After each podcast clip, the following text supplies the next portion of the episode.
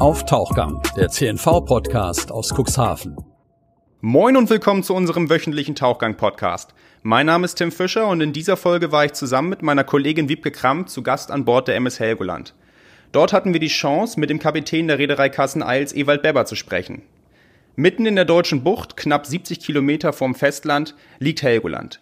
Wer die kleine Insel besuchen will, nimmt in der Regel das Schiff. Das ganze Jahr hindurch gewährleistet die Reederei Kassen-Eils die Versorgung der Insel mit Fracht und Gästen. Doch durch Corona gab es in diesem Jahr viele Herausforderungen. Kurzarbeit, Reisebeschränkungen und ein neu eingerichtetes Corona-Testzentrum. Darüber sprechen wir mit Ewald Beber. Viel Spaß bei unserem Tauchgang.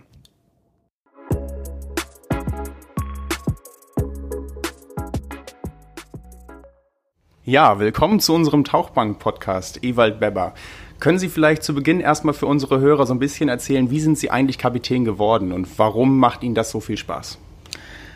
Naja, vielleicht liegt es daran, dass ich auf der Insel Helgoland geboren bin und damit quasi mit dem Wasser aufgewachsen bin. Als Kind ein kleines Boot hatte, ich fing an mit dem Opti, ging dann über einen 470er zum Laser ja, meine Eltern hatten einen Kymo und irgendwie von Fuß der Jugend an zeichnete sich ab, dass ich zur See fahren möchte. Dann kam der klassische Weg, Matrosenausbildung, Fahrzeit als Matrose, ein Dreivierteljahr sogar als Bootsmann auf einem großen Autotransporter gefahren, dann zur Seefahrtschule gegangen, Offizier geworden, ja, und dann Kapitän. Und wo sind Sie überall hingefahren? Ach, wenn ich das jetzt aufzählen würde, da würde der Podcast wahrscheinlich gesprengt werden. Aber sagen wir mal so, mir fehlt die Antarktis und Australien. Also auf allen Weltmeeren waren Sie unterwegs und jetzt sind Sie auf der Nordsee zwischen Cuxhaven und Helgoland unterwegs. Ist das nicht ungewöhnlich, äh, immer die gleiche Route zu nehmen? Kennt man da nicht jede Welle, jede Möwe? Ja, kann man so sagen. Man, man kennt sich halt hier aus, wenn man das so viele lange Jahre gemacht hat. Aber es ist immer wieder interessant, es sind immer wieder andere Menschen und immer zum Heimatstein zurückzufahren ist natürlich schön. Ich hatte ja selber als Schiffsmechaniker schon die Chance, äh, weltweit unterwegs zu sein. Kommt mich zwischendurch dann doch mal so ein bisschen das Fernweh wieder durch? Auf jeden Fall. Also ich möchte schon mal wieder so ein bisschen irgendwo Karibik oder auch, auch wenn es manche nicht verstehen werden, USA hat mir sehr gut gefallen. Also ich bin da sehr gut klargekommen und doch gerne mal wieder. Und so eine Saison ist ja eigentlich immer ganz gut durchgetaktet. Jetzt durch Corona gab es natürlich auch viele, viele Einschnitte. Ähm, wenn Sie die Saison so ein bisschen Revue passieren lassen, würden Sie trotzdem sagen, dass es eine erfolgreiche Saison war? Und äh, können Sie vielleicht so ein bisschen erzählen, was da an Maßnahmen getroffen wurden von der Reederei? Also unter den Umständen, die wir dieses Jahr hatten, war das schon eine recht gute Saison, die wir hatten. Sie war natürlich durch sehr viel äh, ansprüchliche Maßnahmen gefordert. Wir haben zum Beispiel hier auf dem Schiff äh, Spuckschutzwände installiert. Wir haben Laufwege gemacht. Äh, die Fahrgäste, wenn sie an Bord kommen, äh, müssen sich desinfizieren und Seit neuestem haben wir sogar ein eigenes Testzentrum hier äh, am Schiff, wo man sich auf Corona testen lassen kann. Wie läuft denn das? Ja, also die angemeldeten Fahrgäste oder die mit Fahrkarte können dann zum Testzentrum gehen. Dort wird ein sogenannter Schnelltest gemacht, ein Abstrich in der Nase. Das Ganze dauert dann so circa 15 Minuten und dann hat man ein Ergebnis, ob man halt infektiös ist oder nicht. Und das braucht man, um die Insel zu betreten? Nach jetziger Allgemeinverordnung für die Insel Helgoland ja. Und wie sieht das mit den Fahrgästen zurzeit aus? Das sind ja auch Handwerker und ähm, Leute, die auf Helgoland beschäftigt sind, die Insulaner. Wie gehen die mit diesem Testen um? Ähm, sind die da alle mit einverstanden oder gibt es da jemanden, der sagt, nee, das möchte ich nicht? Wir hatten ja gestern unseren ersten großen Testtag und dort hatten wir keinen einzigen gehabt, der auch nur ansatzweise was Negatives geäußert hat. Alle haben sich schön eingereiht, haben sich testen lassen und waren am Ende natürlich immer happy, wenn der Test negativ war und sie nach Helgoland reisen konnten. Und wie ist das Verhalten an Bord? Halten sich die Leute an die Maßnahmen? Also zurzeit jetzt mit dieser kleinen Besetzung in Solana, Handwerker und sowas eindeutig ja. Im Sommer, wo wir auch noch Touristen hatten, war das so durchwachsen wie überall in Deutschland. Es gab immer mal wieder welche, die das nicht so ernst genommen haben mit der ganzen Problematik. Äh, wenn wir sie im Vorfeld erkannt haben, haben wir sie einfach nicht mitgenommen. Und hier an Bord wurden sie dann erstmal höflich und später auch bestimmt dazu aufgefordert, die Regeln einzuhalten. Und wie muss ich mir das jetzt auf Helgoland vorstellen? Ist es da sehr ruhig? Extrem ruhig. Im Winter ist es sowieso ruhig, aber in diesem Jahr äh, sind halt keine Touristen da und auch sonst keine äh, Fremden, die sonst mal so ab und zu mal für einen Tagesausflug, Robbenwatching oder ähnliches rübergefahren sind. Die Insulaner sind jetzt unter sich und nur die Handwerker, die dort drüben arbeiten, die kommen dann halt dreimal die Woche rüber und verrichten ihre Arbeit und dann geht es wieder zurück aufs Festland. Was bedeutet denn die Insel Helgoland für Sie? Heimat. Und Cuxhaven? Zweite Heimat. Und wie sieht es mit der Besatzung aus? Also es war jetzt auch über das Jahr hinweg, ähm, Kurzarbeit war ja auch ein großes Thema. Wie sind Sie damit hier in der Reederei umgegangen? Also beim ersten Lockdown haben wir äh, die gesamte Reederei in Kurzarbeit 50 gesetzt, also halbe Zeit gearbeitet, halbe Zeit halt nicht. Und das, als sich das dann abzeichnet, dass die ersten Lockerungen kamen, haben wir nach und nach die Mitarbeiter aus der Kurzarbeit geholt. Äh, zurzeit sind wir nicht in Kurzarbeit, weil der Winter ja sowieso ein bisschen ruhiger ist. Wir bauen jetzt Urlaubsstände ab und haben sonst den Betrieb auf ein geringeres Maß runtergefahren. Hat sich der Corona-Lockdown auch auf die Schiffe ausgewirkt? Also ich meine, man kann sich dann ja vorstellen, man hat mehr Zeit, ähm, Arbeiten an den Schiffen zu vollrichten. Ähm, wie wurde das gemacht? Ja, unsere Schiffe sind von Haus aus ja an sich in einem recht guten Zustand und da haben wir denn das eine oder andere jetzt natürlich so ein bisschen vorgezogen, Arbeiten gemacht. Wir haben auch trotz Corona die Umbaumaßnahmen auf der Funny Girl komplett durchgezogen. Also das Schiff ist komplett für die nächsten Jahre äh, wirklich im Innenraum und alles aufs Neueste ausgestattet. Und auf den anderen Schiffen haben wir auch alles gemacht, aber halt ein bisschen weniger als in den Jahren zuvor. Also stehen Sie in den Startlöchern für die nächste Saison. Ähm, Gibt es da Pläne? Planen Sie so, dass ähm, die nächste Saison normal verlaufen wird oder ähm, sind Sie noch auf das äh, Lockdown-Modell eingestellt?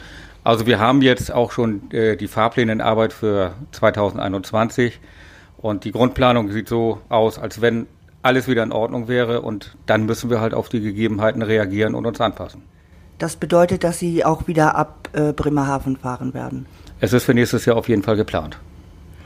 Mich würde noch mal interessieren, wie Sie eigentlich zur Reederei Kassen-Eils gekommen sind. Die Frage wird mir immer wieder gestellt und es ist an sich eine recht lustige Anekdote. 1991, Ende Juli, ging ich mit meiner Freundin an der Alten Liebe spazieren und traf Kassen-Eils oder Kassi, wie wir Helgoländer immer gesagt haben. Und er fragte mich, was machst du denn gerade? Meine Antwort war, Urlaub. Seine ja, Urlaub macht dick, dumm, faul und krank. Und äh, naja, das wollte ich nun nicht werden und bin dann auf sein Angebot eingegangen, für sechs Wochen auf der Verledi als erster Offizier abzulösen, weil dort war, wie er sich ausdrückte, ihm ein Steuermann abhanden gekommen. Ja, meine sechs Wochen begannen dann am 1. August 1991 und jetzt haben wir 2020, ich schätze mal, die Hälfte ist rum. Das ist auf jeden Fall eine schöne Geschichte. Ähm, würden Sie auch wenn wir jetzt sagen, es gibt ja viele Jugendliche, die auch gerne mal zur See fahren möchten, die auch die Welt sehen wollen, ähm, würden Sie sagen, das ist empfehlenswert noch oder ähm, würden Sie davon abraten?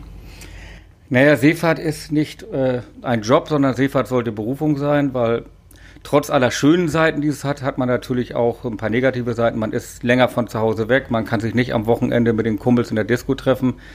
Die Arbeitszeiten sind äh, kompakter zusammengefasst aber auch die Freizeiten. Also man hat nicht jedes Wochenende frei, aber man hat dafür längere Turns dann frei. Und für einen jungen Menschen, der gerne mal die Welt sehen möchte, ist das immer noch eine tolle Sache. Und wie sieht das hier in der Reederei aus mit Auszubildenden? Ähm, inwieweit ähm, sind die auf die Schiffe verteilt und welche Aufgaben hatten die und welche Rolle haben sie gespielt während des Lockdowns? Ja, so ausbilden tun wir jetzt äh, seit zweieinhalb Jahren wieder. Die Schiffsmechanikerausbildung, Bürokaufleute und sowas haben wir auch schon länger gemacht. Und die waren jetzt vom Lockdown so gut wie gar nicht betroffen. Selbst in der Kurzarbeitsphase haben die Auszubildenden ganz normal gearbeitet. Ja, auf die Schiffe sind sie so unterschiedlich verteilt. Das variiert mal so ein bisschen. Jetzt sind viele auf den Werftschiffen, äh, weil man da halt am meisten sehen kann, was nicht im normalen Betrieb ist. Und also die Auszubildenden haben die ganze Zeit 100 Prozent gehabt. Also kann man schon sagen, dass die Auszubildenden von dem Lockdown profitiert haben. Ich meine, wenn jetzt die ganzen Arbeiten in den Werften stattfinden, dann hat man natürlich auch schon ganz andere Einblicke in die Technik hier an Bord. Also aus Sicht von solchen Arbeiten auf jeden Fall. Ich will mal wieder zurückkommen aufs Wasser und äh, da würde mich interessieren, was der ungewöhnlichste Passagier war, den Sie je befördert haben. Ungewöhnlich. Hm. Da musste ich jetzt wirklich überlegen. Also ganz ungewöhnlich war mal ein Heuler, der uns von Gästen auf Norwerk gebracht worden war. Die kamen an mit einem Heuler äh, in einer Wolldecke die sie mit vier Leuten getragen haben auf die Flipper. Und äh, ja, äh, wir haben da einen kleinen Seehund am Strand gefunden. Was nehmen wir mit? Ja. Was sollten wir machen? Äh, normalerweise ist ein Hamburger Wattenmeer, wozu Neuwerk gehört, das so üblich, dass man die Natur Natur sein lässt. So, nun hatten wir den an Bord. Ja, der Einzige, der ihn anfassen durfte, war komischerweise ich. Also habe ich ihn mir geschnappt, an Bord getragen, in eine große Wanne gelegt, ein bisschen Wasser und dann haben wir die Seehundsauffangstation angerufen und hier in Cuxhaven übergeben. Und er hat überlebt? Ja. Er heißt auch Flipper jetzt. Es gibt ja auch ungewöhnliche zweibeinige Passagiere. Haben Sie da so jemanden auf Sicht, äh, den Sie vielleicht immer wieder gerne befördern oder nie wieder befördern möchten? Na gut, gerade jetzt in diesem Jahr so einige Corona-Leugner und sonst was. Äh, da wäre schon der eine oder andere, den man nicht wieder gerne sieht. Ganz früher in der Butterfahrt, die ich ja auch lange Jahre mitgemacht habe, hatten wir so auch die einen oder anderen merkwürdigen Begegnungen. Aber was Gäste angeht, die ich immer wieder gerne befördert, hm, da gibt es eine ganze Menge, äh, wo man sich immer wieder freut, dass man sie sieht, so Stammfahrer, Insulaner, Schulfreunde, die man hier auch mal wieder trifft, weil irgendwie haben wir jetzt äh, gerade so aus meinem Jahrgang ist der größte Treffpunkt, den wir haben, wirklich hier an Bord und auf der Insel und das sind natürlich so mit die liebsten Gäste. Das Schiff ist ja auch manchmal Festivalschiff. Ähm, die Rock'n'Roll-Butterfahrt äh, ist ja etwas, äh, das kleinste, größte Festival, das auf der Insel Helgoland stattfindet. Letztes Jahr ist es Corona-bedingt ja ausgefallen. Im nächsten Jahr soll es wieder stattfinden. Was sind denn das? Wie muss man sich das vorstellen, wenn so nur Punks an Bord sind? Ja, erstmal, das sind keine Punks. Also das sind äh, Leute wie du und ich und äh, ein Fall, den ich mal hatte, da kommt einer mit einem 500er Mercedes äh, Vollausstattung im feinsten Armani-Klamotten, hält vom Schiff, äh, steigt aus, macht den Kofferraum auf, reißt sich die Krawatte vom Hals, äh, das Jackett rein, äh, zieht sich ein T-Shirt über eine Kutte an und dann an Bord und grölt mit den anderen, macht Party ohne Ende und nach ein paar Tagen fährt er wieder zurück nach Frankfurt oder sonst wo in sein Bankhaus. Also bei der Rock'n'Roll Butterfahrt sind alle Schichten, alle Arten von Menschen vertreten und äh, wir haben immer sehr viel Spaß mit denen äh, gehabt und seit einigen Jahren setzen wir extra dafür auch hier von Cuxhaven aus ein Extraschiff ein. Äh, wir hatten die Westfalen schon dafür, eine Autofähre aus Emden, aber überwiegend macht das dann die Fair Lady, weil da können sie richtig Party machen und haben alle Spaß. Und das Kuriose ist, wenn sie auf der Düne Party gemacht haben, äh, ist die Düne manchmal hinterher sauberer als vorher, weil man kann über die Jungs nichts Negatives sagen. Sie machen Party und haben Spaß. Also kann man schon sagen, dass ähm, auch die 70 Kilometer nach Helgoland nie langweilig werden. Im, nein, werden sie nicht. Dann würde ich mich auf jeden Fall bei Ihnen bedanken, dass Sie sich für uns Zeit genommen haben. Und ich möchte mich auch bedanken. Und ich habe heute eine Premiere absolviert. Ich habe das erste Mal in meinem Leben Ewald Beber gesiezt, mit dem ich nämlich zur Schule gegangen bin. Ja, auch das habe ich ein bisschen irritiert, Wiebke, aber gut, äh, in dem Fall habe ich das einfach mal so hingenommen. Auch ich danke euch für das Gespräch und grüße alle hier vom Bord der Helgoland.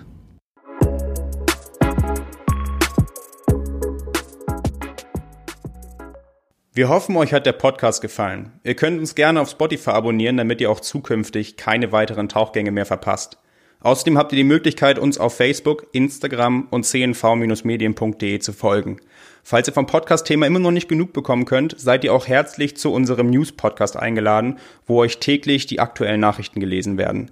Diesen könnt ihr überall finden, wo es Podcasts gibt.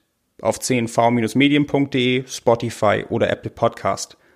Bis zum nächsten Tauchgang, euer CNV Podcast Team. Auf Tauchgang, der CNV Podcast aus Cuxhaven. Redaktionsleitung Ulrich Rode und Christoph Käfer. Produktion Rocket Audio Production.